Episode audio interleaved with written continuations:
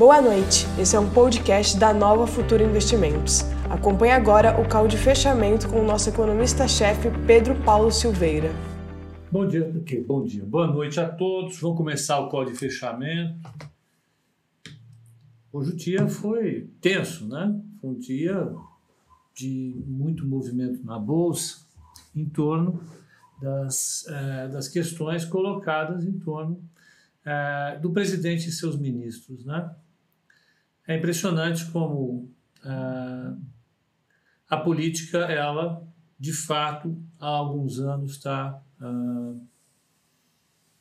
tomando o protagonismo dos mercados. Né? Sempre foi assim. Né? Ah, então, eu estou quase quatro décadas ah, nesse negócio. Eu vou te falar que houve um período pequeno de tempo, é, particularmente no governo Lula e no primeiro governo Dilma, três quartos desse mandato, em que a política ficou relevada a segundo plano. Então, não interferia, o mercado não fazia os grandes movimentos em função da política. Né? Era mais em função da, das questões externas, crescimento econômico, disso daí.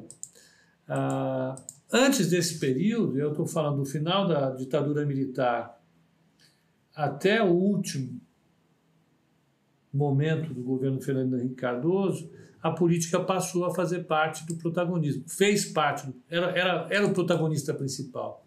Era o que nós estamos fazendo hoje. A gente acorda de manhã, a primeira coisa que a gente vai olhar é se o que aconteceu na política e de que forma isso pode influenciar no mercado.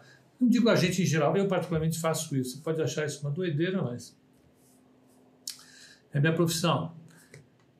Então, a política ela vem sempre tomando conta da agenda do mercado. É... Então, durante esse período todo aí do governo, do final da ditadura militar até o último ano do Fernando Henrique Cardoso, você tinha a política como o principal fator. No primeiro ano do Lula, eu acho que a, a política foi importante, mas depois disso, ela desapareceu da, da cena só voltou na, no final do primeiro governo da Dilma e aí voltou, sem parar, de lá para cá, sem parar, a política faz o protagonismo do mercado.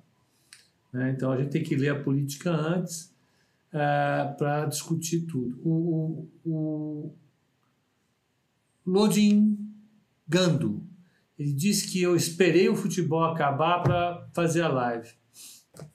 Pô, eu perdi esse jogo, hein? O Neymar jogou bem ou não? O Caicaizinho? Falar uma coisa, hein? Hum. Mas vamos lá. Então, eu não estou reclamando, não, estou esperando entrar gente aqui, tá? Tá devagar, estou achando o pessoal meio sonolento, está jogando uma conversa fora. Só para dizer o seguinte: o dia hoje foi dominado mais uma vez pela percepção de risco em relação ao governo Bolsonaro. Né? Quanto o governo Bolsonaro pode produzir de confusão em termos da política fiscal. Então, vamos lá, vamos olhar tudo, vamos ver como é que foi lá fora. Está entrando gente aqui no, no YouTube. E vamos lembrar, a partir das 19 ou 19h30, eu preciso olhar o e-mail do Vini hoje. O Vini mandou um e-mail convidando as pessoas. A gente vai fazer o especial de bolhas. Até o, o, o pessoal o Vitor e o, e o Rafa já colocaram no título do, do YouTube call de fechamento especial Bolhas Parte 2. Então, a parte 2 eu vou finalizar o que eu comecei a conversar sobre bolhas na semana passada. Eu acho que é um momento interessante. Nós conversamos sobre isso definitivamente até o final do ano passado. Em janeiro eu prometi fazer uma live especial sobre isso, um call de fechamento especial sobre isso. E veio esse turbilhão de nome Covid-19 e tirou todo mundo do, do caminho. A Tita já está com as bolhas em mãos. Tita, nós estamos de olho. Isso virou bagunça. Ela está bolhas. Eu coloquei como título um slide do PowerPoint que tem uma taça com espumante. Porque bolha, ela vem originalmente, pelo que eu vi, dessa alegoria, né? copiando uma taça de champanhe, e na qual os indivíduos eles pegam a bolinha que está lá no fundo, eles querem ir surfando essa bolha até o último segundo, até ela romper o limite é, é, é, da taça e explodir no ar. Então todo mundo quer surfar a bolinha antes, até o final, antes dela estourar, todo mundo quer pular fora. Essa é a imagem perfeita da bolha, tá bom? E a, e a, e a ideia era colocar, eu coloquei uma, uma taça de champanhe. Aí a Tita gostou da história, é, desde a semana passada para cá ela não tirou a taça da mão, tá com taça todo dia. Então vamos, vamos lá, vamos, vamos conversar sobre o mercado lá fora. Olha, lá fora aproxima-se então a, a, a, o plano Trump aproxima-se a vacina, o mercado está feliz. Não, obrigado, não quero assinar nada. Vamos lá. Dow Jones, fechar e ó. Temos um problema de é, bateria no iPhone. Ah, há quem diga que meu iPhone tem pouca bateria. Eu discordo perfeitamente. Ele é muito usado. Deixa eu só deixar a turma aqui já na, na tela e eu vou pegar, dar um jeito. Quero ver como é que eu vou. Não vou dar um jeito, eu vou correr para a gente conseguir terminar isso. Vamos lá.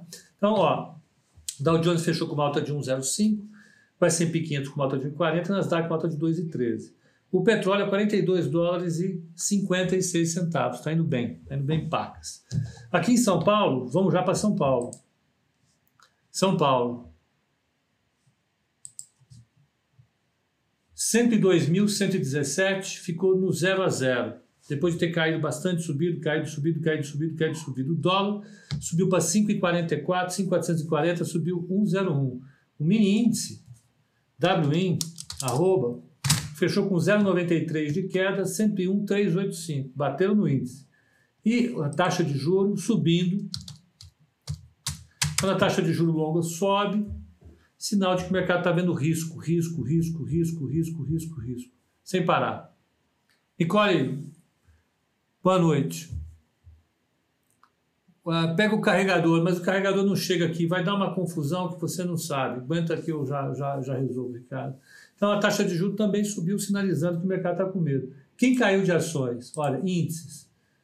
É, baixas do índice. Vamos pegar baixas do índice. Ó, Hering caiu e caiu, não foi pouco não, caiu 5,64, BR Malls 3,90, Gol 3,70, Via Varejo 3,26, IRB 3,08, Fleury 3,08, Cirela 3,07, CVC 305 foi um dia terrível para varejo e para e para construtoras também. Cirela e Zetec caíram. Ah, vamos ver as altas do índice. Altas do índice. Ó, Vale, Marfrig 4,98, JBS 2,66, B3 2,55, Clabin 2,55, Vale 2,52, Totos 2,40, Brap Bradesco Participações, 2,38 e os em Minas, 2,36. Carteira recomendada, vamos pegar. Ó, carteira recomendada, ela o 0,41 contra uma queda de 0,06 do índice. Portanto, ela perdeu um alfa de 0,35. No mês, ela está com uma queda de 2,59 contra 0,77 do Ibovespa ela está caindo 1,82 a mais que o Ibovespa. No ano, ela está com 16,91 de alta, o Ibovespa está com 11,70 para trás de queda, ela está com um alfa de 28,60. É isso. Então, o pessoal do Instagram, fica aqui o convite. Olha, hoje, então, a partir das 19, 19h30, eu farei. É, é, o call especial sobre bolhas. Será que nós estamos numa bolha? Será que nós não estamos? O que é uma bolha? Bolha o quê? Bolha.